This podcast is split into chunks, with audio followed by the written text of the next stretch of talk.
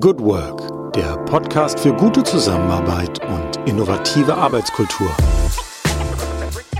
Herzlich willkommen im Podcast Good Work, dem Podcast für gute Zusammenarbeit und für zukunftsfähige Arbeitskultur. Mein Name ist Julie Jankowski und ich begrüße euch hier zu einer neuen Folge in unserem Audiosalon und ja, Kultur nehmen wir heute mal beim Wort und zwar nicht nur die Arbeitskultur, über die reden wir auch, keine Sorge, sondern man könnte fast sagen, die Kultur in der Kultur. Denn wir haben heute jemand in unserem Studio, der genau das tut. Er beschäftigt sich von Berufswegen mit kulturellen Hochlichtern, die er in die Businesswelt bringt. Er zaubert Menschen schöne Momente in ihr beruflichen Alltag, wenn wir das so beschreiben wollen. Und äh, es ist Sascha Podder. Sascha Podder ist geschäftsführender Gesellschafter einer der erfolgreichsten Künstleragenturen in Deutschland. Das ist Music for Friends. Und von daher würde ich sagen, gleich zwei gute Argumente, ihn heute hier einzuladen. Sascha, was kommt als erstes? Du weißt es, du bist einer unserer treuen Hörer und von daher hast du dich wahrscheinlich schon vorbereitet. Wie bist du in den Tag gestartet? Ja, wir nehmen ja heute an einem Montag auf. Ich bin aufgewacht und habe gedacht, Heute ist der Tag, an dem ich bei Jule im Podcast bin, also ein bisschen Aufregung. Ja, und dann habe ich unserer Tochter Frühstück Pausenbrot gemacht, das war schön. Hab dann einen Podcast gehört, den mir ein Freund empfohlen hat und danach ab ins Büro. Und da bin ich jetzt auch und von hier aus Wuppertal freue ich mich auch jetzt mit dir verbunden zu sein und zu sprechen. Sehr schön. Du bist, bist du intensiver Podcast-Nutzer oder nur sehr selektiv? Also, was sind, was sind so Themen, die dich da interessieren? Ich glaube, langsam intensiver Hörer. Ich finde es ein ganz tolles Format, weil man sich ja an Geschichten, an Wissen bedienen kann, wenn es einem gerade also wirklich gut passt. Ich habe jetzt seit ein paar Monaten Jobrad, fahre also öfter auch mit dem Fahrrad zur Arbeit und äh, höre darauf auch gerne leidenschaftlich Podcast, immer natürlich ich schaue mich auch um, dass ich nicht überfahren werde. so mit Aber, einem AirPod. ja, genau. Und ähm, finde es einfach super spannend. Ne? Also sei es eben, dass es jetzt organisatorische Themen hat, ähm, wo ich einfach lernen kann, auch unternehmerisch lernen kann, aber sei es eben auch gesellschaftliche Themen. Ich glaube, wir beide, wir hören den Matze gerne. Ich ja, mag total. einfach auch sehr gerne äh, das betreute Fühlen äh, von ähm, Herrn Winscheid und Herrn Atze Schröder, auch ein toller Podcast. Mhm und ja auch äh, Zeitverbrechen. Wie spannend ist mhm. das? Ne? Ja, ja, total. Ja, und ich habe ja mit Schrecken festgestellt, Sabine Rückert hat auf. Hm. Mhm.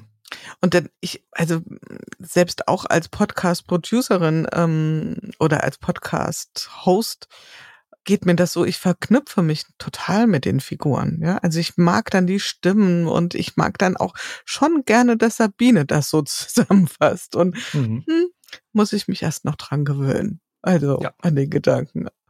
Ohne dass ich die Kollegen und Kolleginnen da äh, quasi weniger wertschätzen möchte. Aber man baut schon eine Beziehung auf, oder? Finde ich auch. Und ähm, dadurch, dass man ja wirklich den Hörsinn hauptsächlich benutzt, ist das auch was äh, recht Intimes. Ich finde manchmal in Videos ähm, kann man abgelenkt werden. Dann ist man wirklich nochmal so mhm. auf vielen Ebenen unterwegs und sagt, okay, wie sieht das jetzt aus? Wie ist das Licht und so weiter. Aber wenn ich mich jetzt rein in die Stimme fallen lassen kann, dann ist das auch intim. Deshalb, ich werde die Sabine Rückert auch vermissen. Mhm, mhm. Jetzt bist du ja, kann man sagen, ein fast vom Fach. Du bist kein Podcast oder zumindest wüsste ich es noch nicht. Und ähm, aber du bist in der in der Musik, in der Kulturbranche unterwegs. Hättest du diesen Erfolg von Podcast als Format so vermutet oder nicht? Noch vor ein paar Jahren habe ich gar nicht drüber nachgedacht. Als sie gekommen sind, habe ich so gedacht, na, was ist das jetzt? Ähm, und ich glaube, dann ist das wirklich, dass man sein erstes Erlebnis damit hat und sagt, oh, das hat mir jetzt in irgendeiner Form, entweder hat es mich unterhalten oder es hat mir Sinn gestiftet, ähm, Gedanken gegeben. Und also als es losging, habe ich gedacht, was ist das jetzt? Radio, nicht lineares Radio, hm, hm, hm, was soll das? Aber ich glaube, das kam dann mit so einer großen Welle des Netflix-Bingens hinüber zum Podcast-Bingen.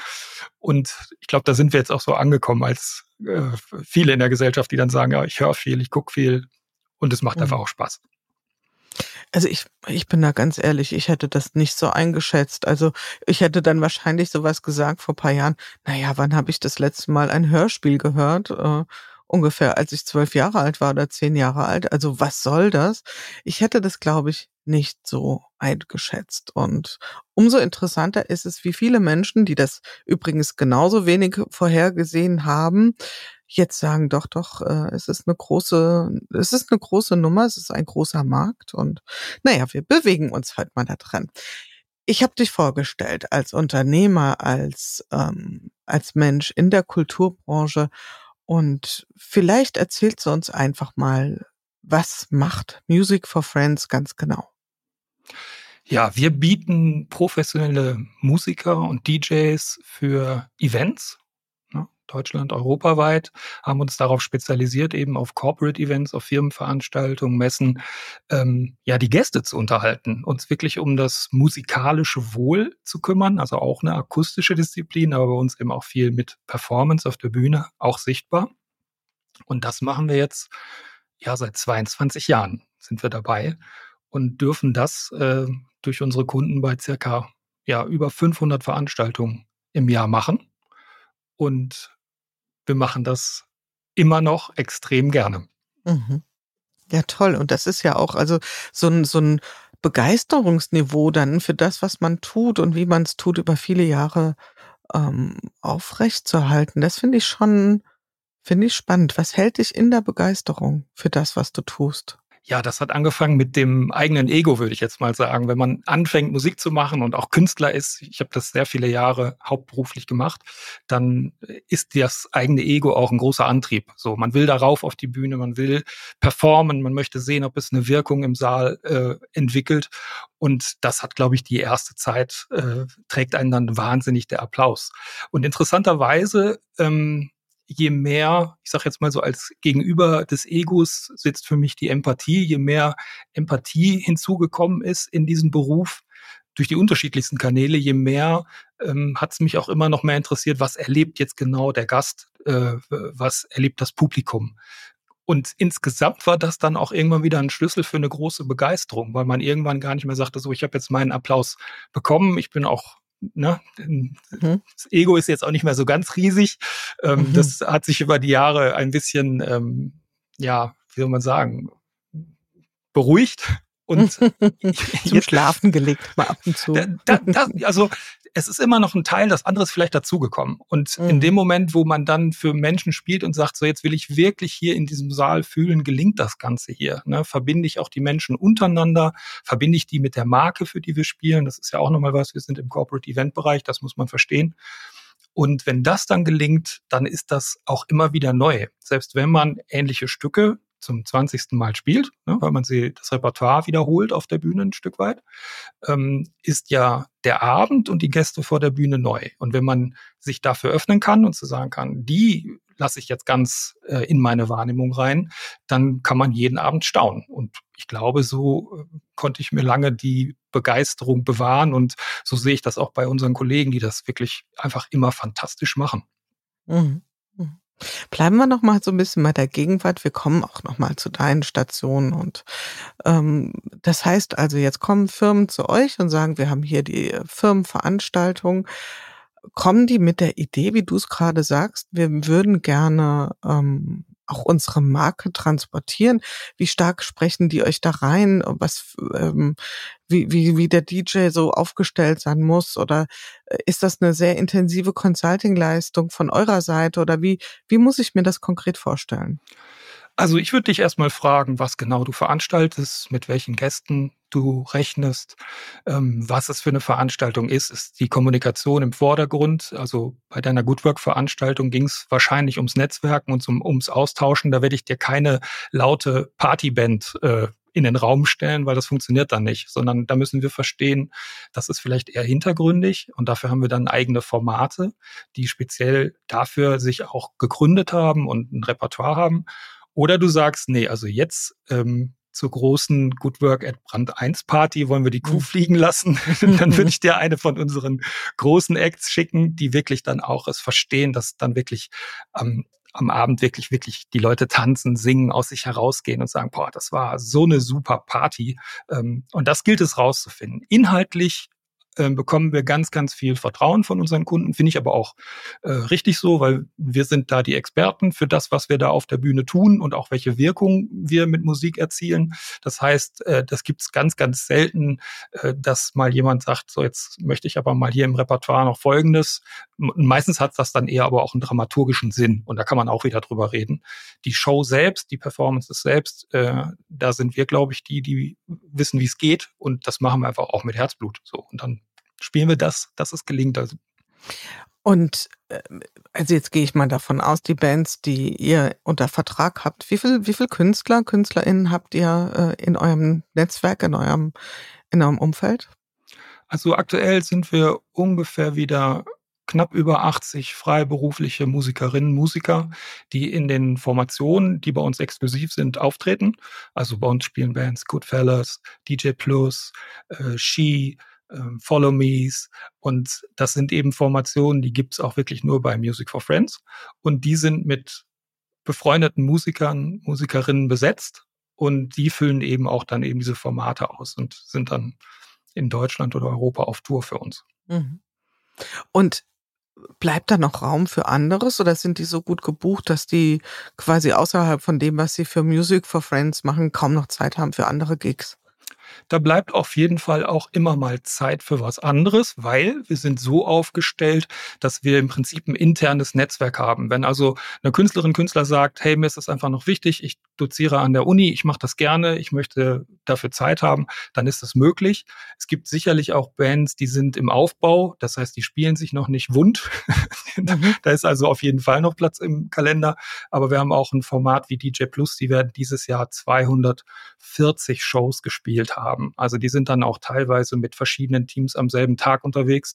Und ähm, ja, wenn man möchte, kann man da schon sehr, sehr viel äh, sich den Kalender voll machen. Was muss ein Künstler, eine Künstlerin mitbringen, die schwerpunktmäßig auf diese Art von Veranstaltungen auftritt? Also ich stelle mir das schon ganz anders vor. Ja, ich kenne es jetzt als Konsumentin. Ja, ich war schon auf zahlreichen Veranstaltungen, wo irgendeine Art von musikalischer Untermalung mal mehr im Vordergrund, mal mehr im Hintergrund. Wir alle haben das schon erlebt. Nur drehen wir das mal um. Also stellen wir uns mal auf die Bühne, guck mal aus den Augen dieser Menschen ins Publikum. Ähm, was muss ich mitbringen als Künstlerin, als Künstler, um einfach einen guten Job zu machen und Achtung, um auch mit den Menschen dort in Beziehung zu treten? Also wir sagen, Entertainment ist die Kunst, Menschen zu berühren. Und da musst du erstmal primär Bock drauf haben. Und Musik ist ein weites Feld. Wenn du jetzt sagst, ich bin aber eher der Studiomusiker, ich möchte lieber in einer abgeschlossenen Kammer stehen, aber dann ganz virtuose Noten produzieren, dann ist das total in Ordnung und genau richtig. Ähm, wir sind die, die mit Menschen in Berührung kommen wollen, die ähm, Begegnung gestalten und da musst du erstmal richtig Lust drauf haben. So. Dann kommt natürlich, dass du eine fachliche Qualität mitbringst und sagst, ich kann das auch, was ich dazu. Also die Stimme sitzt, das Instrument ist gestimmt. Und dann kommt sowas, ja, wir nennen das professionelle Tightness, ne, dass man einfach weiß, hey, wenn wir sagen 15 Uhr ist Treffpunkt, dann bin ich 5 vor 3 da. So, ne? Und äh, wenn wir dies und jenes vorbereiten, dann ist das auch safe vorbereitet und man kann sich darauf verlassen. Und über die Jahre haben wir da wirklich ein wie ich finde, herausragenden Pool an Menschen gewinnen können, die sich auch untereinander ähm, Feedback geben und sich dabei unterstützen, diese Qualitäten immer wieder aufzubringen. So und das ist ein Hochleistungssport, würde ich mal sagen. Das ist wirklich, wenn man abends auf der Bühne gut gelaunte Musikerinnen, Musiker sieht, dann haben die in der Regel einen sehr, sehr langen Tag vor sich gehabt, ähm, mit Anreise, mit Aufbau, Soundcheck. Und dass die dann on point wirklich zu der Uhrzeit, die dann auch im Briefing steht, auf der Bühne sind und sich eben um dieses, ja, Glücklichsein der Gäste kümmern. Ähm, das ist einfach eine Leistung. Und da sind wir, glaube ich, sehr, sehr dankbar, äh, beziehungsweise sehr, sehr glücklich, dass wir mittlerweile auch so ein Team haben, wo man einfach sagt, ja, Ü80 Leute, die damit an einem Strang ziehen, das ist was Besonderes. So. Und da mhm. bin ich extrem dankbar für. Mhm. Und ist es denn so, also wenn ich das jetzt mal vergleiche auf privaten Veranstaltungen, ja, sei es jetzt eine Hochzeit, ein Geburtstagsfest oder wenn ich ähm, einfach ein Ticket mir für eine Band hole, dann bin ich ja mutmaßlich auch wirklich interessiert an dieser Art von Musik. Hier wird ja die Musik, ich sage es jetzt mal bewusst so provokant, den Teilnehmenden zu großen Teilen einfach zugemutet. Die sind dem ausgesetzt. Ja, also ich gehe da als Besucher, als Mitarbeiter, Mitarbeiterin des Unternehmens dahin und ja, dann muss ich mir das anhören, was ich serviert bekomme. Ist ja eine ganz andere Nummer. Ähm, Braucht es da auch ein bisschen ein dickeres Fell als Künstler, Künstlerin, damit auch mal auszukommen, dass ich vielleicht nicht ähm, solche Begeisterungsstürme entfachen kann, wie das vielleicht in einem anderen Kontext die Möglichkeit wäre? Ähm, du triffst es genau. Wir nehmen es aber ein bisschen anders. Und zwar freuen wir uns über die Situation. Wir sprechen ganz offen darüber, dass wir sagen, die Leute sind nicht wegen uns da. Und das ist ja schon mal ein Mindset, wo du sagst, okay, pass auf, die sind wegen einer Produktpräsentation gekommen, die sind für einen riesenguten Austausch gekommen, äh, die möchten irgendwas lernen, die sind nicht für uns gekommen. Und dann ist es ja so eine kleine Geheimherausforderung zu sagen, und wir werden trotzdem so gut spielen, dass es sich am Abend irgendwann vielleicht auch dreht und die Leute sagen, also und die Party, also das war ja, das war ja der Knaller so. Und in, mit, mit, so einer leichten Verschmitztheit gehen unsere Projekte auch auf Tour. Und mhm. es ist so, manchmal sagen wir, es ist wie ein geheimes Geschenk, was wir so hinterm Rücken mitbringen und was dann abends ausgepackt wird. Und äh, das gibt nochmal auch eine besondere Befriedigung in der Arbeit. Mhm.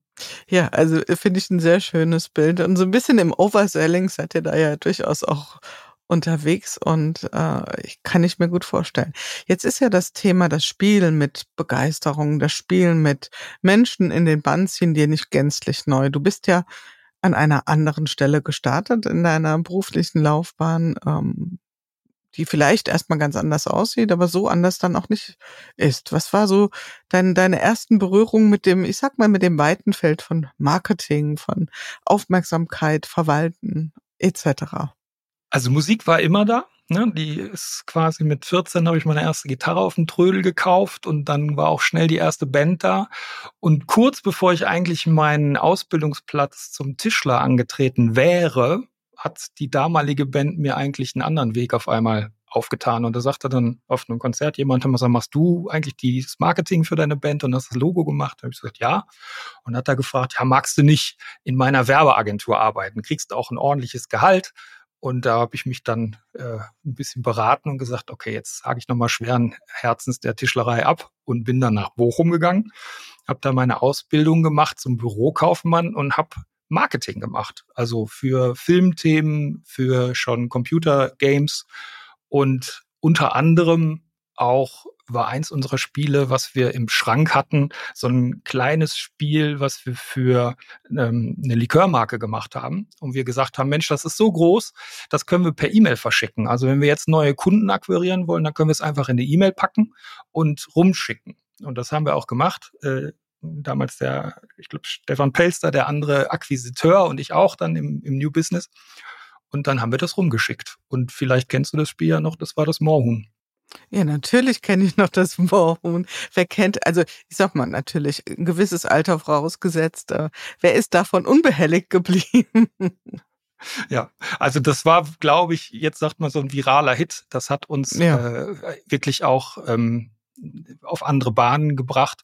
Und das war im Prinzip lange mein Beruf. Irgendwann bin ich dann nochmal von Bochum nach Düsseldorf gewechselt, habe dort gearbeitet, im Konzern quasi bei einem Online-Plattenlabel für auch Technomusik.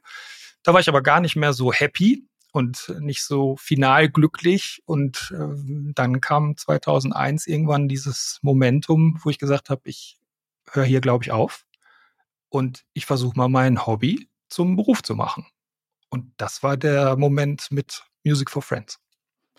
Und dann bist du gleich als aktiver Musiker eingestiegen oder war es sofort so dieses diese diese Agenturdenke, dass du sagst, ich vermittle äh, Künstler und Künstlerinnen oder was sozusagen zweigeteilt?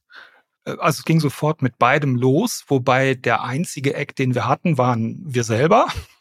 Und ich bin quasi da reingestartet. Jetzt wirst du Profimusiker und hatte wirklich alle Vorurteile im Kopf, die man so haben kann. Ziehst dir eine Glitzerjacke an, gehst da auf die Bühne, singst was und kriegst das Cash. So.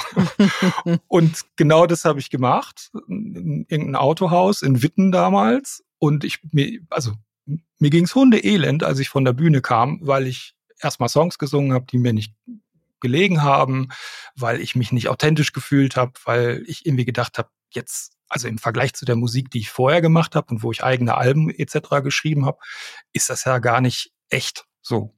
Und da war schon relativ am Anfang die Frage, okay, wenn du das jetzt machst, dann finde eine Art und Weise, die dir Freude macht, wo du wirklich da oben stehst und sagst, da stehe ich absolut hinter und die gleichzeitig funktioniert. Also wo die Gäste unten vor der Bühne sagen, boah, super, ich habe hier eine richtig gute Party, ich habe getanzt, ich habe gesungen. Und das war so ein erstes äh, Innehalten und zu sagen, okay, du musst diesen Job nicht nach Klischees nachäffen, äh, sondern du musst ihn irgendwie gestalten. Und ähm, ja, damit ging es dann los. Mhm. So ein bisschen hört sich das ja an, dass du immer so in großen Kreisen um das drumherum geschifft bist, was du eigentlich willst. Also ausprobieren, sich so langsam zaghaft annähern und irgendwann hast du es dann wirklich gefunden. Ähm, wie viel Glaubenssatz war in dir, mit Musik kann man kein Geld verdienen? Hm, das war schon eine Befürchtung, aber also es war Erspartes da aus dem vorherigen Leben. Insofern war ich jetzt auch nicht hypermutig, würde ich jetzt im Nachgang nicht sagen. Es war jetzt nicht so ein Momentum wie, oh, alles auf eine Karte. Da würde ich mir jetzt mhm. äh, eine falsche Feder anhängen. Ähm, und es war so, dass in den ersten ein, zwei Jahren, was haben wir, zwölf Shows oder so gespielt, da kann man auf gar keinen Fall von leben. So.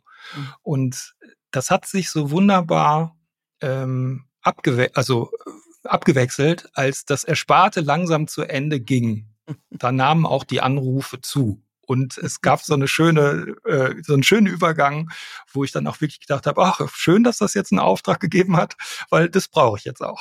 Ja.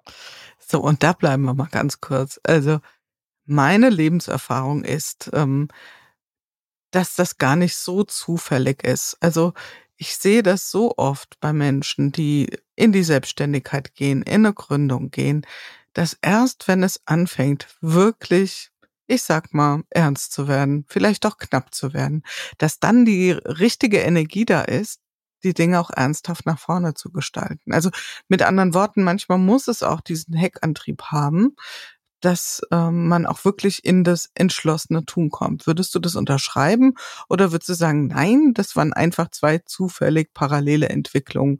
Das eine ging zu Ende, nämlich das Ersparte und das andere fing an. Wie würdest du da den Zusammenhang sehen? Also auch wenn ich nicht ähm, viel hatte in dem Moment, wo das Ersparte zu Ende ging und das Neue noch nicht so äh, gesprudelt hat, war das nie, wenn ich mich zurückerinnere, ich habe nie den finanziellen Druck äh, als Motivation erlebt. Also ich, da war ich irgendwie anders drauf. Es war, ich, ich hatte einfach Lust, allen davon zu erzählen, mhm. dass wir das hier machen. Ich hatte Lust, gutes Marketing zu machen. Also das ist noch, glaube ich, eine Passion, die damals durch die Schülerband irgendwie schon entstanden ist, wo ich, wo ich, wo ich quasi mein, mein Handwerk dann auch gelernt habe. Ne? Wenn du im Saal nicht vor fünf Leuten stehen willst, dann klebst du das Plakat am besten an die richtige Litfaßsäule so. Und mhm. das kann man ja auch im großen Ganzen dann auch weiter deklinieren. Und ja, und gleichzeitig, ich habe auch nicht viel gebraucht zu der Zeit. Wir hatten eine mhm. zwei Zimmerwohnung, in einem Zimmer davon äh, saß die Agentur im Prinzip, äh, also manchmal wirklich auch dann wirklich im Bademantel oder im Pyjama am Telefon gesessen. Ähm, hier in Wuppertal, fantastische Stadt, sehr günstige Mieten. Mhm. und ähm, insofern war das nie der finale Stachel. Den hatte ich, glaube ich, damals, ähm, wie ich es auch zu Beginn ähm, schon beschrieben habe, der war einfach immer da durch so ein Ego, was da raus wollte und was Lust hatte, den Leuten zu sagen, hey, uns gibt's und wir machen den Job gut, gib mir eine Chance. Und ähm, dann haben wir uns total gefreut, wenn das Menschen gemacht haben und gesagt haben, jo, das, das war ja wirklich gut. So. Dann seid ihr ja auf einmal nicht mehr nur du allein, sondern ihr wart ja dann mehrere Menschen. Heute seid ihr wie viel, die quasi die Agenturtätigkeit steuern? Wie viel seid ihr da etwa im Team? Also hier im Büro sind wir sechs. Mhm. Wir haben vier fantastische Kolleginnen, die das Booking machen, also die diese wirklich jetzt über 500 Veranstaltungen prozessieren, anbieten, ähm, die Organisation überlegen. Ähm, und wir haben eine tolle Buchhalterin, die dafür sorgt, dass unsere Künstler sofort ihr Geld bekommen. Das ist uns sehr wichtig, dass wir, glaube ich, sehr, sehr schnell bezahlen und man sich darauf verlassen kann, dass das bei uns immer kommt. Ne? Wenn man auf einer großen Veranstaltung, die mehrere hunderttausend Euro kostet, spielt, dann ist es einfach auch wichtig, dass die Künstler auch äh, darauf planen können, dass, dass das Geld kommt. Das war so ein Teil, der war uns wichtig am Anfang. Und so hat sich das immer weiter professionalisiert. Und wir sind jetzt in einem kleinen, wie ich finde, äh, sehr, sehr leistungsstarken Team, was die im Büro machen. Also das kann ich gar nicht hoch genug schätzen. Und ja, wir haben Freude dabei. Hm. Was hast du erlebt in den letzten Jahren? Ich, wir hatten im Vorgespräch auch mal drüber gesprochen. Wir wollen jetzt nicht in die große Corona-Krise wieder reingehen. Wir werden es vielleicht mal ein bisschen streifen, weil ganz auszuklammern würde sich jetzt, glaube ich, auch ein bisschen künstlich anfühlen. Aber bleiben wir zunächst mal in deiner Rolle. Wir haben jetzt, glaube ich, ein ganz gutes Bild, mit wie viel Passion du als Künstler am Werk bist. Aber was hast du auch erlebt in den in den Jahren als, als Unternehmer. Was hat sich für dich, sagen wir ruhig mal so in den letzten drei, vier, fünf Jahren in deiner Rolle als, ja, als Führungskraft, auch als, als Vorgesetzter in deiner Wahrnehmung verändert? Ich würde sogar den Bogen ein bisschen weiterspannen. Ähm, also das Glück des Erfolges hatte den Preis, dass mit meinem Mindset, mit dem ich früher angefangen habe, ich weiß, wie das hier geht, ich kann das hier besser und ich ne, hab, möchte ganz viel äh, auch kontrollieren, dass es erfolgreich ist, ähm, kommt man natürlich, glaube ich, an die Grenze, die dann viele kennen und sagen, oh, jetzt kriegst du bald einen Burnout, wenn du das so machst. Ähm, und wenn du wirklich glaubst, dass du immer alles besser weißt, dann kriegst du einfach ein Problem. So. Und ich hatte zwei Erlebnisse. Das eine war, ich habe eine Auszeit genommen mit dem Wohnmobil durch die, äh, ich glaube, sieben Monate durch äh, Europa gefahren, bin wiedergekommen. In der Zeit haben die mehr Umsatz gemacht. Da sind mir schon mal ordentlich Zacken aus der Krone gebrochen. Und das, und äh, der zweite Moment war dann sicher, als ich aus Neugierde, wie kann man denn auch ein Unternehmen vielleicht anders führen? Ich weiß nicht, ob ich das so gedacht habe damals, aber es war so eine Neugierde, bin ich mit dieser ganzen Augenhöhe-Thematik, mit der ganzen New Work-Szene in Berührung gekommen und fand das erstmal unfassbar spannend und hatte dann auch so ein Gefühl von, ja, äh, ja, so ne, Vertrauen schenken und vielleicht gegenseitige Verantwortung auch mal verstehen. Und dann hat das angefangen, ähm, dass wir damit rumprobiert haben und auch Experimente gemacht haben. Und an der Stelle ist es Zeit, unseren heutigen Werbepartner kurz vorzustellen. Das ist Personio. Ihr kennt das Thema, wenn ihr mit Personalarbeit vertraut seid. Es nimmt sehr viel Zeit in Anspruch, es ist komplex und hier kommt Personio ins Spiel. Denn die ganzheitliche HR-Plattform kümmert sich genau um sämtliche Personalprozesse, Dinge wie Personalverwaltung, Entwicklung, Lohnabrechnung, Recruiting, gestaltet sie einfach transparent und gebt euch damit Zeit für die Dinge, die wirklich im Mittelpunkt stehen sollten, nämlich die Mitarbeitenden. Personio richtet sich speziell an mittelständische oder auch kleinere Unternehmen, hat Kunden wie Teufel, Statista, About You und gerade hat das Unternehmen eine große HR-Studie rausgebracht. Ich pack mal ein paar Fakten auf den Tisch. Ich weiß, das interessiert euch. Fast zwei Drittel der HR-ManagerInnen, die befragt wurden, sagen, dass sie vor lauter Verwaltungsaufgaben nicht mehr die Zeit finden für wirklich strategische Arbeit. Ja, und da gibt's hier wirklich gerade viel zu tun. Ich denke an so Themen wie Fachkräftemangel. Wir reden auch hier viel von Remote-Arbeit, von hybriden Arbeitswelten. Und bei dem Stichwort machen sich tatsächlich 70 Prozent der Befragten Sorgen, wie man das am besten gestalten könnte. In Zukunft, so die Aussage der Befragten, wird die Bedeutung der Personalabteilung noch steigen. Also es ist höchste Zeit, sich diesen strategischen Herausforderungen zu stellen. Vielleicht steht ihr mit eurem Unternehmen gerade an der Stelle, eure Personalprozesse einmal näher unter die Lupe zu nehmen, dann wird es höchste Zeit, sich mit Personio vertraut zu machen. Ihr findet den Link direkt in den Show Notes unter personio.de slash goodwork, goodwork klein und zusammengeschrieben, habt ihr direkten Zugang zu Personio und vor allen Dingen auch zu der HR-Studie. Die könnt ihr euch dort kostenfrei herunterladen. Mhm. Ja, da kommen wir ja gleich noch ganz konkret zu. Aber ich würde den ersten Teil, da muss ich nochmal nachhaken. Also du warst unterwegs. Wer hat äh, deine Kolleginnen und Kollegen haben das Unternehmen weitergeführt? Was war deine, ganz ehrlich, Vermutung, was würde passieren, wenn du weg bist? Hm, also, es ist ja gut ausgegangen. Also jetzt darfst du ja ehrlich sagen, mit welchen Gedanken du losgefahren bist. Nee, also ich glaube, ich habe schon damals hatte ich schon Vertrauen ähm, und hatte ein Gefühl davon, das ist hier in guten Händen, weil das sieht man ja auch, ob Leute ähm, das zu ihrem machen und sagen, ich, ich habe selber da meine gefühlten Aktien drin. Ich habe selber einen Anspruch, dass das soll jetzt hier gelingen. Das hört man ja auch, wenn Leute über eine Veranstaltung reden und sagen, ach, ne, da hätten wir noch das ein bisschen besser machen können oder an der Stelle. Und insofern bin ich guten Gewissens gefahren, hatte auch Lust auf meine Reise, ähm, hatte aber natürlich auch im Rucksack noch mein Ego und sagte, ja, die richtig guten Ideen, die kommen halt nur von mir. So, ne? Und ähm, die werden schon sechs Monate ohne die tollen Ideen auskommen. Ich glaube, sowas habe ich gedacht. Mhm. Ähm, und äh, da, da beginnt die Lernreise, ne? Wie oft hast du äh, Kontakt gehalten mit den äh, Kollegen und Kolleginnen oder konntest du dich wirklich die sechs Monate entfernen? Konnte ich wirklich. Also ich hatte äh, ein Controletti habe ich nicht. Das ist ähm, also in diesem Sinne, dass man wirklich dann so nachpiekst und sagt, hast du denn jetzt aber auch dies und jenes gemacht? Das hatte ich, glaube ich, nie. Ähm, insofern, ich konnte gut reisen, ich konnte gut abschalten und ähm, war dann umso überraschter und noch, ja, habe mich gefreut zu sehen, ist alles noch da, es ist, es ist gedeiht und ja, es ist schön. Du bist dann wiedergekommen und ich, also ich glaube dir das äh, tatsächlich komplett, dass du dann erstmal ganz, ganz glücklich warst über den Erfolg. Und nochmal Hand aufs Herz. Hat es auch so ein bisschen einen kleinen Stich in dein Herz gegeben, dass du sagst, hm, was hat mich denn da so, ne, was für Grandiositätsvermutung gab es denn da so meinerseits? Ja klar, also äh, das, das meine ich mit diesem, ich sage jetzt mal nicht mein Herz, sondern mein Ego. Ne? Ich will das mal ja. so ein bisschen abstrahieren und so mal nach außen das stellen. Das wohnt woanders als im Herz. Okay, äh, ich sehe schon. Genau. Das ist ein total hilfreiches äh, Dingen, dieses Ego. Ne? Das hilft dir auf der Bühne, dass du größer wirst, ne? dass du, dass du performst, dass du Lust hast, was darzustellen, wo vielleicht Menschen auch sich mit identifizieren können. Und manchmal ist es ja auch da, um zu sagen, auch Größenwahn, auch, ruf da jetzt einfach mal an, probier mal in die und die Agentur reinzukommen, äh, los geht's so. Und das, da, dann bin ich dem einfach immer noch dankbar.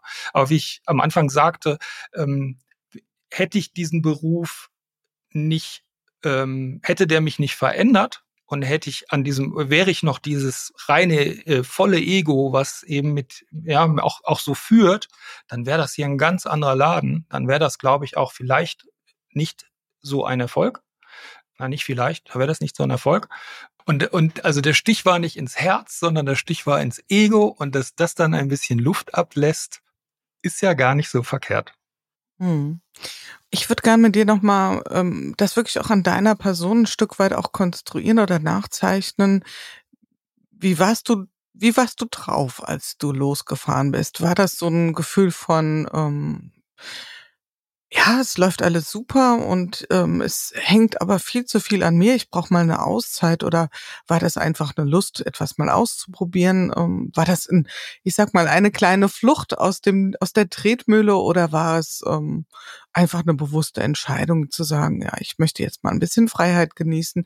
Was war so dein dein inneres Empfinden, als du los bist?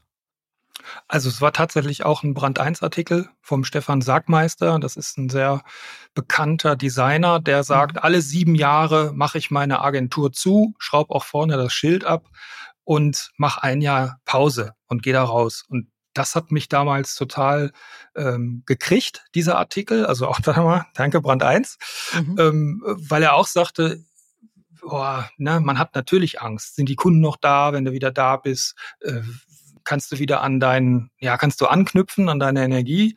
Und er sagt, das war das Beste überhaupt. Also diese Zäsur, diese Pause, ähm, er hat, glaube ich, viel mit dem Notizbuch gearbeitet auch und sagte, alles, was danach an schöpferischer Arbeit geleistet wurde, hatte auch wieder seine Wurzeln in dieser Auszeit. Und da war es eher Neugierde. Also ich hatte jetzt nicht so ein, oh Gott, ich muss jetzt hier raus, alles doof, hatte ich eigentlich nie, ne? sondern mhm. ich war manchmal K.O. und manchmal auch müde. Das ist, äh, glaube ich, klar. Aber ähm, ich hatte immer Bock auf unseren Laden. So. Und dieser Artikel hat dann dazu geführt, dass ich gesagt habe, oh, das möchte ich auch mal machen und schauen, was passiert. So. Und dann war ich weg so ein bisschen diese Harpe Kerkeling, ich, ich bin dann mal weg. Ja, also ja. inspiriert dadurch. Und wie war für dich diese sechs Monate? Was hast du da getan? Also wir haben ja jetzt hier dich kennengelernt als Menschen, der mit Vollblut in der Musik, in dem ist, was er tut. Ähm, was fand davon statt in deinem Leben in den sechs Monaten? Hat das geparkt? Hat das mal geruht für sechs Monate? Oder war die Gitarre mit? Oder wie war das ganz konkret? Gitarre war mit. Ähm, ich habe ein Wohnmobil gekauft, ein kleines, äh, bin damit losgefahren, äh, durch Europa durch und habe weiß ich gar nicht mehr genau, äh, sicherlich auch Notizen gemacht und Ideen gewälzt. Damals noch äh, viel zu viele Ideen immer auf einmal. Ich glaube, immer wenn ich aus dem Urlaub oder auch jetzt aus dieser Reise zurückgekommen bin, haben die Kolleginnen mich auch so ein bisschen von der Seite angeschaut und gedacht, na, was hat er denn jetzt wieder für ein Eimer mit Nein. Ideen, die er über uns ausgießt und so. Ähm, aber ich glaube, das war einfach ein ganz tolles bei sich sein, Reisen, ähm, alleine sein auch. Das ist ja manchmal einfach auch, glaube ich, wichtig, um, um, um sich da in sich selbst vielleicht ja den Kompass neu neu zu drehen und dann eben auch wieder mit Lust und Energie auch zurückzukommen. Mhm.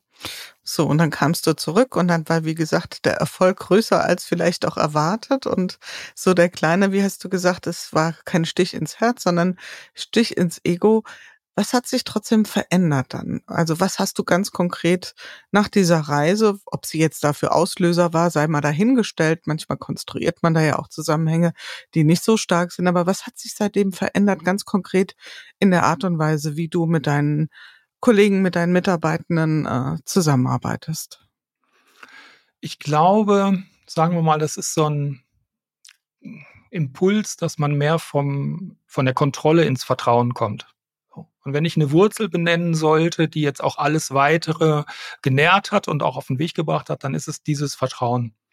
Und ähm, man ist also sechs, sieben Monate weg, kommt wieder, es ist alles super und die Leute ähm, kümmern sich um ihren Laden und sagen, das ist auch unser Laden und ne, und dann kann man einfach sagen, wow, ne, hab keine Angst, hab keine Angst, geh los und äh, guck mal, wie dieses Vertrauen auch noch weiter ausgebaut werden kann. Und was, was, was macht es eigentlich mit dir, dass du jetzt mehr vertrauen kannst? Und da ist ja sofort, da ist ja sofort Entspannung drin. Da ist ja auch sofort, ähm, ach Gott sei Dank, ne? ich muss jetzt nicht mehr äh, mich um so viel sorgen, ähm, weil ich auf einmal wirklich merke, da sind so viele, die dran ziehen, dass das hier gelingt.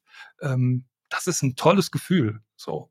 Und ich glaube, da in der Zeit ist sicherlich, äh, ja, sind, sind, ist so eine Grundwurzel entstanden und die ist dann in den nächsten Jahren weitergegangen. Ne? Also sagte ich ja schon, dann, dann kommt irgendwann so ein Impuls wie Augenhöhe, ähm, die New Work-Bewegung, die ich also wirklich aus der kompletten Naivität heraus kennengelernt habe, also von äh, Sitzsack und Kicker und wir brauchen Obst in der Agentur bis hin zu, ähm, ja, dass man tiefer reingeht und durfte auch eine Ausbildung bei Marc und Lars von Intrinsify machen, also Future Leadership, jetzt ähm, in den letzten Jahren, wo man auch wirklich sagt, hey, das ist so ein tolles ja, äh, Prinzipien, Gedanken und, und Denkwerkzeuge, die man da anwenden kann. Und das war jetzt so kurz fast forward, wie wir das, wie ich da jetzt durchgespult äh, bin von, ich sag mal, der Wurzel des Vertrauens über New Work als, ach, das wäre ja mal interessant und wie ist das denn mal, wenn ich auch anderen noch viel mehr Verantwortung ermögliche, bis hin zu, das ist wirklich hilfreich, draufzuschauen und bin ja auch ein Hörer deines Podcasts deshalb, mhm. ja, weil du eben auch ähm, die Qualität dazwischen gefunden hast, entdeckt hast und auch sagst, man muss hier gar nichts verteufeln, sondern man muss eben gucken, welches Werkzeug passt eigentlich hier zu mhm. welchem Problem. Und das ist bisher eine Wahnsinnsreise, macht total Laune auch. Mhm. Wie nimmst du deine Kollegen ganz konkret mit? Das eine, was du beschreibst, ist ja zunächst mal, naja, was ich sagen würde, die Voraussetzung für alles oder was heißt Voraussetzung, die Grundlage, dass du sagst, ich habe mehr Vertrauen in meine Mitarbeitenden. Wie wirkt sich das ganz konkret aus? Also ich will schon so ein bisschen darauf hin, ihr seid ja auch mal für den ähm, für den Xing New Work Award ausgezeichnet worden oder mit dem New Work Award. Und äh, da gibt es ja mehr als, ich sag mal in Anführungszeichen, nur eine innere Haltung, sondern du hast ja auch ganz konkret etwas verändert in euren Prozessen, in euren Abläufen, Entscheidungsstrukturen auch. Ja, das, also ich glaube, der erste Impuls war wieder so eine fixe Idee, zu sagen, äh, sag mal, liebe Auszubilden, habt ihr nicht Lust, hier für zwei Monate die Geschäftsführung zu übernehmen? Lasst uns mal einen großen Rollentausch ausprobieren. Wie ist denn das eigentlich? Also 50 äh, Prozent, sagen wir 55 Prozent aus, ermögliche mal bitte äh, Verantwortung zu übernehmen. Und 45 Prozent war damals noch so, ja, sollen die mal sehen, was das für ein tougher Job ist. Dann habe ich ein bisschen mehr Verständnis in der Bude. So. Und das haben wir insgesamt zweimal gemacht. Sind auch, freue ich mich auch drüber, immer noch drüber. Wir sind auch mal von Xing darüber mit dem New Work Award ausgezeichnet worden ähm, für unser Geschäftsführerexperiment. Was ich erlebt habe darin, war wieder die Erkenntnis, guck mal, wie viele gute Ideen da sind, wenn man es den Menschen zutraut und auch erlaubt, äh, eine Verantwortung zu übernehmen, eine Verantwortungslust zu haben.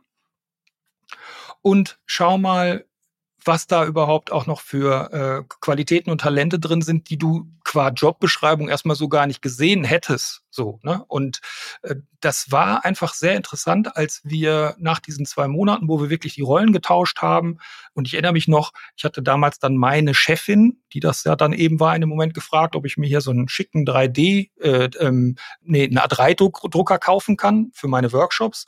Und äh, da sagte sie kurz, ja, warte mal, wie oft brauchst du den denn im Jahr? Und damals habe ich, weiß ich nicht, so zwölf Workshops im Jahr gemacht. Ich sagte zwölf Mal. Dann hat sie kurz nachgedacht und gesagt, nee, weißt du was, da ist ein Staples um die Ecke. Das ist einfach günstiger, wenn du die dann da ausdruckst. So. Und sie hatte recht. Sie hatte recht. Und ich habe einfach bis heute auch keinen A3-Drucker gekauft. Und nach dieser Zeit ähm, hast du bei uns, also jetzt auch so im, im, im, im Team der Älteren, genauso wie jetzt auch bei den jüngeren Kolleginnen gemerkt, hier hat sich was eingestellt, was wirklich wie Augenhöhe äh, sich anfühlt, ja, wo Ideen nochmal anders besprochen werden, wo ähm, auf eine gute Art und Weise äh, auch meine Ideen einfach kritisiert werden, im, im besten Sinne für die Firma und man nicht das Gefühl hat, oh, jetzt ist hier gerade eine hierarchische Angst im System oder sonst was, sondern nee, warte mal, was du davor hast, das überlastet uns an dieser Stelle, das können wir an dieser Stelle noch nicht machen, äh, gute Idee, aber mach sie später. So. Und das hat so gut getan, muss ich mal sagen. Ähm, da war schon genug Luft aus dem Ego-Ballon raus.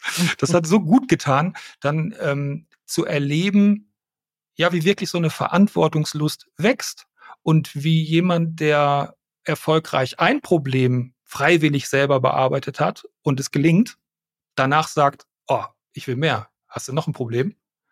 Und das Ergebnis aus, aus dieser Reise ist, dass viele Schwierigkeiten, wo vielleicht früher gesagt wurde, oh, da musst du mal einen Chef fragen, ähm, kommen gar nicht bei mir an. So, sondern die werden mit wirklich mit Ideen, mit, äh, mit, mit, mit äh, Konsequenz, mit, mit Herzblut, mit Verstand, äh, werden die selber gelöst. So.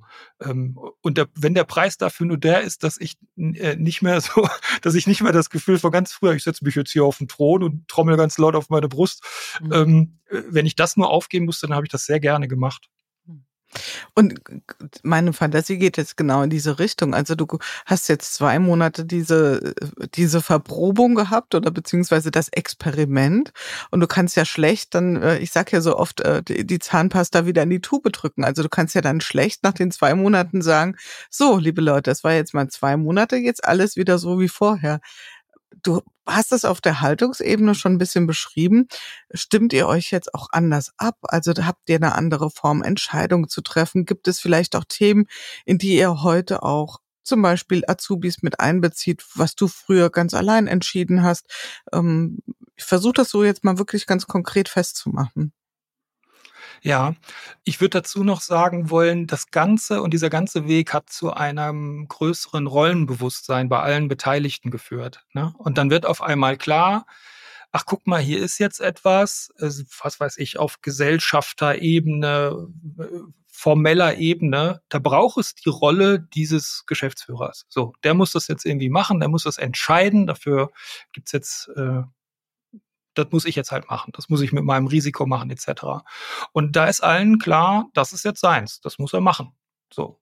Und bei ganz vielen anderen Dingen ist es eher wie Ideen diskutieren mit unter, ja, untergleichen. Mhm. Ja, und dass man wirklich aus verschiedenen Perspektiven hört, haben wir im Booking, ähm, weiß ich nicht, wir hatten jetzt, wir hatten jetzt im Mai so viel zu tun, dass wir alle am Limit waren. So, ne? Also wirklich, äh, es waren so viele Anfragen da, es waren so viele laufende Jobs da, dass wir gesagt haben, boah, jetzt sind wir dicht. da muss ich nicht mit irgendeiner Idee kommen von, so jetzt probieren wir aber nochmal KI äh, im Kundenmarketing aus, so, weil die Leute sagen, hey, es ist gerade eh voll, also mehr, mehr geht nicht. So. Und das spricht man auf einem kurzen Weg ab. Es ist sofort ein Verständnis da, weil ich auch die ähm, Meinung sehr, sehr schätze und dann auch sage, ähm, ich habe das gar nicht zu entscheiden, die müssen das entscheiden, weil es mhm. betrifft total ihre Arbeit. Und ich könnte da höchstens jetzt zwischengrätschen und dann mache ich ihnen ihre Arbeit schwer. So. Und umgekehrt ist das auch so, wenn ich Strategien zum Beispiel vorstelle, wenn ich sage, guck mal, da würde ich gerne die nächsten zwei, drei Jahre hin. Ich glaube, das ist etwas, ein Feld, in dem sollten wir uns auskennen, uns bewegen können.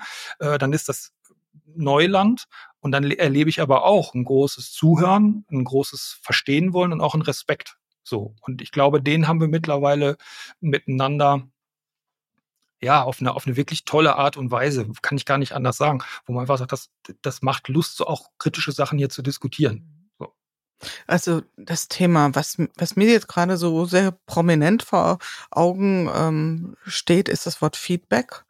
Hat sich das verändert? Also die Qualität und Art und Weise, wie ihr miteinander mit Feedback umgeht? Ist mutig und ehrlich. Und äh, wir haben dadurch als Künstler ist Feedback ja auch eine schwierige Sache, sag ich mal. Ich mhm. spreche jetzt mal von mir. Ne? Dann geht das sehr schnell, dass es dich trifft oder dass es nicht zur richtigen Zeit kommt. Und irgendwann haben wir uns auch hingesetzt und gesagt, Leute, lasst uns das auch mal benennen. Feedback kommt nie zur richtigen Zeit, trifft nie den richtigen Ton ähm, und ist vielleicht auch manchmal falsch. Aber wäre es nicht schlecht, wenn wir es uns deshalb verkneifen? Und äh, so haben wir eine Art und Weise miteinander gefunden, auch, auch wir Künstler untereinander, dass man sagt, komm, wir sprechen es aus, dann liegt es im Raum. Was du dir davon nimmst, was du damit machst, das darf dir absolut freistehen. So. Und ähm, interessanterweise sagen auch alle, ich will Feedback. Ich will es ehrlich, ich will es ehrlicherweise haben. Und auch hier kommt wieder die Wurzel ins Spiel. Wenn du einen Raum hast, der ein gewisses Maß an Vertrauen hat und du merkst, der da mein Gegenüber will mir persönlich nichts. So, der will mich nicht oder die will mich nicht runtermachen. Die will sich nicht äh, an meiner erhöhen oder so, sondern da geht's jetzt gerade wirklich um die Sache. Dann schmeckt mir das auch nicht immer, aber ich kann relativ schnell erkennen, es geht hier um die Sache, macht total Sinn und eigentlich bin ich dir dankbar, dass du es mir sagst. So. Und ich, also ganz persönlich haben mich Kolleginnen und Kollegen auch einfach verändert. Ja, ich war früher aufbrausend und mit ganz viel Energie und hab, hey, ne, dann war ich auch ja wirklich dominant. Und dann hat mir mal äh, ein lieber Kollege gesagt, ein Musiker von uns, hör mal, wenn du in diesen Modus kommst, dann höre ich überhaupt nicht mehr, was du sagst. Dann habe ich nur noch Schiss. Boah. Und das hat mich so also ne, ich habe dann weitergeredet und meine ne, vorne die Maske aufrecht gehalten. Ähm, aber das hat mich, das mir so nachgegangen. Und dann habe ich auch gesagt, willst du so sein? Willst du das, du, willst du diese Wirkung haben? Und nee, natürlich nicht. Und das hat auch wieder auf diese Vertrauenswurzel eingezahlt und gesagt, Junge, glaub doch mal dran, dass der es auch gut machen will. Du musst den gar nicht anraunzen. Ne? Die, es reicht vielleicht, das Ganze nur zu erklären, wo wir hinwollen, ne? oder vielleicht ein Bild zu malen oder auch mal wieder zuzuhören und zu sagen, was hast denn du für eine Vorstellung? Hör mal, die ist ja sogar besser als meine. Lass uns da langgehen.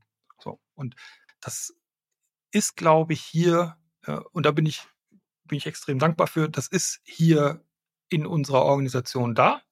Das ist, glaube ich, etwas, was äh, über viele Jahre von vielen mit aufgebaut worden ist und wo ich auch immer wieder für antreten muss, dass ich sage, so, ich schmeiß das jetzt nicht, ich reiß das jetzt nicht mit dem Hintern wieder ein, indem ich jetzt dann doch irgendwie mich wieder auf den höchsten Stein setze und sage, äh, jetzt machen wir aber doch alles so, wie ich meine. So.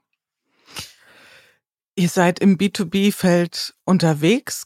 Ist es auch schon mal passiert, dass Kunden das sozusagen mitbekommen haben und sagen, also irgendwie habe ich den Eindruck, so wie ihr miteinander umgeht, wie ihr zusammenarbeitet, ich weiß nicht, wie transparent das ist, da funktioniert was richtig gut. Was macht ihr? Also das Interesse ist auch über die Art und Weise, wie ihr mit, wie ihr konkret zusammenarbeitet. Also ein professioneller Event ist immer ein Zusammenspielen von ganz vielen Gewerken wenn du abends, wie gesagt, acht Uhr eine Showtime hast, dann ist da nicht nur eine Künstleragentur wie wir, da ist ein toller Beschaller vor Ort im besten Falle, da ist ein Caterer vor Ort, da ist ein Team von der Location, da hast du die Agentur, die wirklich die, äh, die Dramaturgie im Auge behält und es gibt also wahnsinnig viel Backstage in unserer Arbeit. Und wenn du da nicht kooperativ, ideenvoll, manchmal auch spontan äh, bist, dann ist das ein Nachteil. Und dann rufen dich Leute auch nicht mehr an. So. Und äh, wir haben das ganz früh für uns äh, verstanden, dass wir nennen das die B-Note, äh, dass einfach dieses, dieses Handling, dieses Miteinander spielen, äh, dass es gelingt, äh, Teamwork machen, dass das erfolgsentscheidend ist. Und es ist gar nicht möglich, dass du, wenn du so viel kooperieren musst backstage, dass man da nicht auch mitkriegt, wie du drauf bist. So. Und wenn unsere Teams vor Ort sind, dann gibt es immer auch einen Projektleiter aus den Musikern selbst heraus, der ist Ansprechpartner äh, für den Kunden, Ansprechpartnerin für den Kunden. Und da merkst du auch, äh, ist das jetzt hier ein Ferngesteuerter, der irgendwelche Texte runterrasselt, oder ist das ein Mensch, der dich gerade raus anspricht, der deine Veranstaltung versteht und mit dem du ganz, ganz viel gebacken kriegst, auch in Situationen, wo es mal vielleicht äh, schief läuft oder wo auch mal irgendwie eine Herausforderung da ist. Ne? Was weiß ich, wir müssen alle 30 Minuten früher anfangen. Könnt ihr so.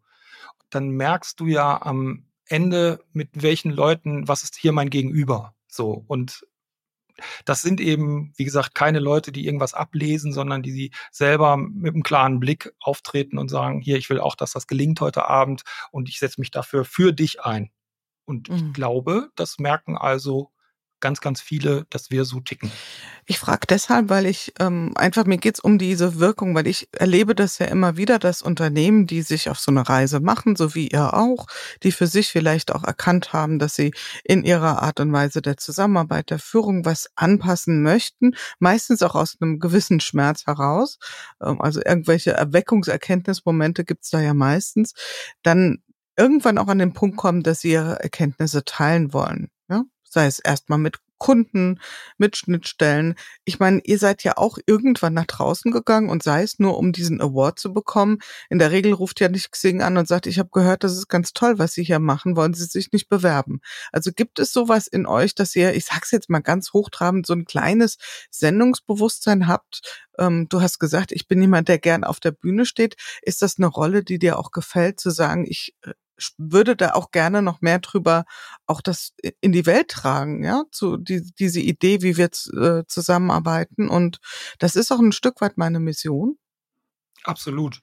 Ähm, also wenn das, wenn es ein Thema gibt, was mich an dieser Stelle umtreibt, dann ist es eben ähm, Freiwilligkeit, Partizipation, Verantwortungslust. So und das sind ja nicht nur Dinge, die ich in den letzten Jahren lernen durfte und ne, so homöopathisch in den Laden getragen habe, sondern wir haben wirklich, glaube ich, auch radikale Schritte gemacht.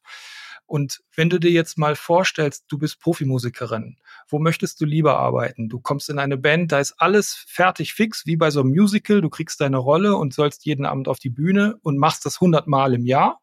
Oder möchtest du in ein Team, wo die Leute sagen, hey, wir gestalten hier unsere Show selber wir haben zwar äh, Leitplanken, ne, das soll uns gefallen und das soll auch den Kunden gefallen, aber hör mal, was kannst du denn eigentlich besonders gut, Jule? Und für diesen Moment da auf der Bühne machen wir alles, dass du scheinst und dass das groß ist. So.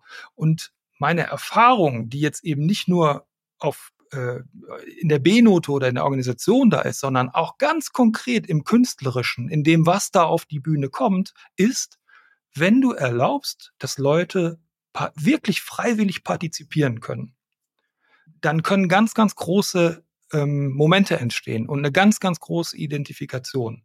Und es ist ein Unterschied, ob du da rausgehst und sagst, ah, ich spiele bei XY oder, oder ob du sagst, das ist meine Band. Und das ist wirklich was, das treibt mich um, das treibt mich auch manchmal aus Music for Friends raus. Ja, ich bin, treibt mich auch in dieses in diesem Bereich Organisationsentwicklung und äh, ich berate manchmal auf Empfehlung. Das ist so mein, mein Spielbein, wenn ich dann losgehe und sage, ich möchte mal gucken, wie das eigentlich funktioniert. Ich war auch schon in Schulen, wo ich eben über dieses Thema spreche und sage, wie sieht denn das aus? Was antwortet ihr denn, wenn man mal das Personal fragt, wie sie es gerne anders machen würden? Und was da für Energie ist, ne, was da für ähm, ja, Verantwortungslust ist, finde ich total begeisternd. Und der zweite Punkt, den ich wichtig finde, wir kombinieren das bei uns mit einer dann wiederum, also so offen wir sind und so einladend wir sind, so konsequent sind wir auch, wenn es um Ownerschaft geht. Also wenn jemand kommt und sagt, ich habe hier eine super tolle Idee, dann muss er die noch nicht unbedingt machen. Aber in dem Moment, wo eine Kollegin, Kollege sagt, ich habe da Lust drauf, dann setzt jeder, der sich auch wirklich die Mütze auf und sagt, ich bringe das bis in den Ergebnisbereich rein. Und da sind wir auch wieder sehr konsequent und sagen, die Freiheit und die Einladung auf der einen Seite kombiniert mit einer klaren, ja, Verantwortung des Ganzen. Mhm. Kommt überhaupt erst dazu, dass man sich nicht dull diskutiert, weil das gibt's ja auch, ne, dass man jetzt sagt, ja, wir machen jetzt für alle hier das große Partizipationsfensterchen äh, auf. Und ich glaube, wir haben eine sehr schöne Balance aus diesen Gegensätzen. Und wir hatten ja im Vorgespräch darüber gesprochen, das ist etwas, was mich einfach fasziniert, sei es das Wertequadrat von Friedemann Schulz von Thun, wo man sagt, du hast eine Qualität und die hat im Gegenüber auch immer eine Qualität. Und diese beiden Schwesterqualitäten nennt er das, glaube ich, diese auszubalancieren und damit Dinge zu realisieren, das treibt mich total, also es fasziniert mich.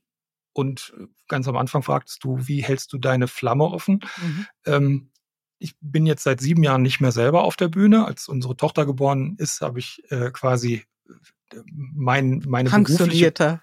genau, genau. Da wurde ich Pensionierter Aktivmusiker. genau.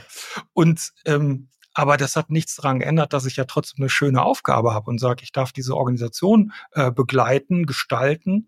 Und ähm, das, also das brennt. Das ist einfach total spannend zu sagen, äh, was ist denn da noch? Wenn man wirklich Menschen einlädt, mitzugestalten und dann äh, durch eine gute Verantwortung ähm, sie sich auch in ihrer Wirksamkeit selbst wahrnehmen. So. Und auf einmal, ich weiß nicht, wie viele Projekte gerade aktuell bei uns laufen, das sind 20, 30 Projekte, die parallel laufen, wo wirklich die Künstlerinnen und Künstler tolle Sachen voranbringen und du nachher sagst, wow, also das ist ja mal, sei es äh, wirklich auf der Bühne oder sei es organisatorisch im Hintergrund, das ist wirklich was, davon partizipieren alle danke, dass du diesen Schritt da gemacht hast. Das heißt, du bist, bist jetzt an einem Punkt, wo du dich wirklich sehr intensiv mit Organisationsentwicklungsfragen beschäftigst, ja. Und steigen wir noch mal ein bisschen, wir waren ja jetzt auch eine Zeit lang ganz konkret an Dingen, die ihr verändert habt, äh, im Ballon hoch. Wo sind für dich die Verbindungslinien zwischen dem eher, ich sag mal, dem, dem, dem Marketier, Sascha, ja, und dem Organisationsentwickler. Was, was sind für dich die verbindenden Linien zwischen den beiden Perspektiven? Also Marketing, ich sagte jetzt mal meine naive Vorstellung, das ist ja Brückenbauen. Ne? Wenn, du, wenn du ein ehrliches Produkt oder eine ehrliche Leistung hast und du bringst sie rüber zu einem Menschen, der sagt, das, das kann ich gerade sehr gut gebrauchen, freut mhm. mich. Oder ein gut empfohlener Podcast, den man sich anhört, das ist ja auch eine Form vielleicht von Marketing. Es passiert in unserer ähm, geschäftlichen Welt, wo vielleicht jemand auch seinen Lebensunterhalt mit verdient und insofern so, das ist so das eine.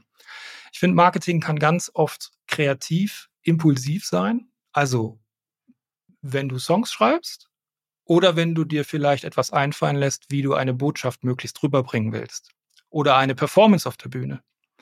Das ist für mich dieselbe Quelle. Das kommt aus so einem ah, ich habe eine Idee, ist die gut? Funktioniert die in diesem Kontext? Kann ich die da anwenden? So. Und die Organisationsentwicklung, die will ja auch bebrückt werden. Mhm. Die braucht ja auch Marketing, weil das, also ich habe mal in einem, äh, auch in einem New Work-Kontext, habe ich da gesessen, in, in, in so einem Workshop, da saß eine Dame aus einem Automobilkonzern, die war total traurig, weil sie sagte, Jetzt haben wir die letzten drei Jahre sind wir alle ähm, Richtung New Work geprügelt worden. Jetzt haben wir gerade Krise und jetzt wird alles wieder total hierarchisch. So. Da gab es vielleicht ein Marketing, was zu stark auf diesen Trend New Work eingezahlt hat, wo man nicht das ganze Bild vermittelt, so wie jetzt vielleicht du das eben auch machst und sagst, Leute, ähm, es ist nicht ein entweder oder, es ist ein sowohl als auch. Und das braucht meiner Meinung nach auch Marketing. So kann man es nennen. So. Und insofern unterscheide ich das gar nicht so. Ich habe eigentlich Lust, wenn ich was Schönes habe, das zu teilen. Und sei das eine schöne Performance auf der Bühne, dann hatte ich Lust, die mit, meinen, mit meinem Publikum zu teilen. Ähm, oder wenn ich eine schöne Erkenntnis habe, wo ich sage, um wie viel besser wäre es denn, wenn wir mehr Menschen hätten, die Verantwortungslust hätten und das nicht in verschiedensten Institutionen auch abtrainiert bekommen würden. So, jetzt mal das ganze Thema Bildung. Ne? Da gibt es auch fantastische ähm, Menschen, die das vorantreiben und sagen, Leute, wir können das eigentlich nicht so machen, dass wir die Kids so von vorne beschulen, beschulen dass wir die ähm, Wissen reintrichtern, why, wenn, wenn wir es ihnen irgendwann aberziehen, dass wenn sie ihre Lust empfinden, zu sagen, ich möchte jetzt aber dieses Problem mir gerade lösen, ja, aber dafür ist gerade keine Zeit. Ah, okay, mhm. dann nicht. Das machst du zweimal, das machst du dreimal. Das machen auch Organisationen zwei, dreimal, wenn jemand sagt, ich stecke hier den Kopf aus dem Fenster, ich habe eine Passion für irgendwas und äh, dem wird nicht nachgegangen, dann war es das. Dann gehen Leute, glaube ich, schon zumindest mal, kurbeln sie das Fenster zur inneren Kündigung ein bisschen auf. Und da treibt es mich einfach um, weil ich merke, wie viel Energie da drin liegen kann, wenn man Menschen einlädt, wenn man Menschen fragt, wenn man sie dann aber auch informiert, dass die Verantwortung wichtig ist, dass es am Ende auch getragen wird und man sich nicht in ähm, Vielgutklassen ähm, zu Tode labert, sondern dass man auch wiederum Bock hat, äh, was gebacken zu kriegen. So. Mhm. Ne? Also auch die Ergebnisperspektive mitzudenken. Das hast du ja auch eben sehr schön ausgeführt, als du nochmal das Thema Verantwortung reingebracht hast. Und ich, bei mir ist jetzt auch gerade so eine Lampe aufgegangen und ich finde, das ist absolut so diese Verbindungslinie zwischen Organisationsentwicklung und Marketing. Ich beobachte und ich habe auch, ich schließe das hier gerade auch mal oder kläre das auch gerade mal auf, denn ich bin ja auch oft beratend unterwegs und mir begegnet das Phänomen sehr oft, dass äh, OrganisationsentwicklerInnen dann recht ich sag's mal ruhig, frustriert auch manchmal sind und sagen, wie dringen wir denn damit durch äh, bei der Organisation? Wie können wir das, jetzt haben wir da einen schönen Workshop, aber wie können wir das verstetigen? Wie können wir auch sozusagen quasi Marketing für diese Bewegung machen? Und ich glaube, das ist gar nicht die Frage. Also das ist ja auch schon wieder so eine Denke, ähm, sehr formatverliebt und äh, ich bezogen auf die Welt zu schauen, in dem Fall auf die Organisation. Das ist so ähnlich wie wenn du sagst, du hast hier ein shitty Produkt, ich brauche einfach nur coolere, eine coolere Kampagne. Ähm, die Idee wäre ja immer zu sagen, überhaupt erstmal zu verstehen, wo steht die Organisation, wie viel, ich sag's mal an der Stelle, New Work können wir ihnen zumuten im Moment? Ist das die beste Antwort, die wir auf die Themen haben, die uns im Moment ins Haus stehen oder nicht. Und genauso ähm, erleben wir es ja auch in, in den Bezügen, die wir mit, sagen wir mal, Marketing überschreiben. Ja? Absolut. Und ich finde die Frage, wenn man jetzt zum Beispiel ein Training macht oder sagt, ich möchte jetzt hier irgendwas neu eröffnen in meiner Organisation, dann ist ja die Frage auch berechtigt, wie verhindert denn die jetzige Organisation, dass das gelingen kann? So. Und dann bist du ja bei den inneren Abläufen und sagst, ja, pass auf, wenn, wenn der Workload schon bei 110 Prozent ist, dann fang doch jetzt nicht an, den Leuten einzutrichtern, dass er jetzt noch irgendwie ein freies Projekt aller Google mit 20 Prozent ihrer Arbeitszeit, die sie nicht mehr haben, ja noch irgendwie kicken können, um mhm. sich dann selber, also eine gute Anamnese am Anfang von, wie tickt denn der Laden hier? Das ist ja die halbe Miete. So, mhm. sonst kann ich ja nirgendwo was. Auf jeden Fall auch sagen. Ja. Wir schauen mal so langsam Richtung Ende, lieber Sascha. Und ähm, du bist, weiß ich, intensiver Hörer von äh, Good Work. Deswegen weißt du, am Ende kommt jetzt immer die Kategorie The Good, The New, The Ugly. Was ist das Gute daran, wenn wir Organisationsentwicklung so verstehen, wie wir es jetzt gerade gefasst haben. Also wirklich das Ohr auf den Gleisen zu haben, wirklich in die Organisation reinzuhören. Was ist das Gute daran? Es ist ein Verstehen von den Rahmenbedingungen, die da auch eben mit für verantwortlich sind, ob Menschen in ihre Selbstwirksamkeit, in ihre Ideen, in ihre, ja auch das Selbstvertrauen. Und dann sind wir wieder bei dieser Wurzel. Ich glaube, ein Mensch, der im Vertrauen aufwachsen darf, der agiert auch anders, der ist auch kooperationsbereiter, der traut sich auch zu, vielleicht positive Dinge zu träumen, zu denken, zu machen. Und also, das, wenn wir das jetzt gerade nicht dringend brauchen, dann weiß ich es auch nicht. Was ist das Neue daran? Das Neue ist, dass man damit auch, ja, umgehen lernen muss, zu sagen, hey, ich, ich bin vielleicht ein Mensch, der sich ja vielleicht gerne Orientierung bei den anderen sucht oder der auch wirklich sagt, ich bin vom Typ her vielleicht jemand, der sagt, ich mag es gerne vorbestimmt und ich möchte die Regeln wissen, in denen ich mich bewege. Ähm, ich glaube, das Neue ist aber daran, dass es trotzdem bei vielen oder vielleicht sogar bei allen Menschen einen gewissen Anteil gibt von, ich würde anders agieren, wenn ich Verantwortungslust erleben durfte und äh, dann auch sehe, dass es gelingt. Und welches Ugly können wir dann hinter uns lassen? Wenn wir diese, ich nehme das Wort mal, ich finde das wunderschön, Verantwortungslust entdecken? Das mit dem Finger auf andere zeigen, das mit dem ist nicht mein Business, das Unversöhnliche von Positionen, was wir äh, im Moment auch viel sehen. Einfach zu sagen, nee, warte mal, hier ist eine Idee, hier ist ein Problem, wie super, auch fascinating, ein Problem. Ähm, lass mhm. uns da mit einer Idee dran gehen. Und wir werden es schon hinkriegen, auch wenn du aus einer anderen Perspektive drauf guckst, aber wir gehen da zusammen drauf. Und das wäre super, wenn wir jetzt das, was wir davon gerade nicht haben, was ich extrem ugly finde, voll hinter uns lassen. Das wäre sehr schön. Ein sehr schönes Schlusswort, lieber Sascha. Ich danke dir ganz, ganz herzlich für deinen Besuch bei Good Work. Ich hoffe, äh, es war ein bisschen so, wie du dir es äh, vorgestellt hast. Ähm, wir hatten ja vorher schon mal ab und zu Kontakt und äh, von daher ist es ja, glaube ich, eine ganz andere Perspektive, auch mal im Studio zu sein, als es in Anführungszeichen nur zu hören. Ich habe mich sehr gefreut. Hab noch einen sehr schönen Tag und ich freue mich, wenn wir uns mal in echt sehen. Ich mich auch. Danke, liebe Jule. Ich habe mir dieses Gespräch gewünscht und gegönnt. und ich werde es wahrscheinlich gar nicht fassen können, wenn ich es jetzt bald im Spotify oder Apple Player höre. Ganz bestimmt wirst du das fassen können. Also bis dahin, lieber Sascha. Dankeschön. Tschüss. Ja, das war's wieder im Podcast Good Work in unserem Good Work Salon.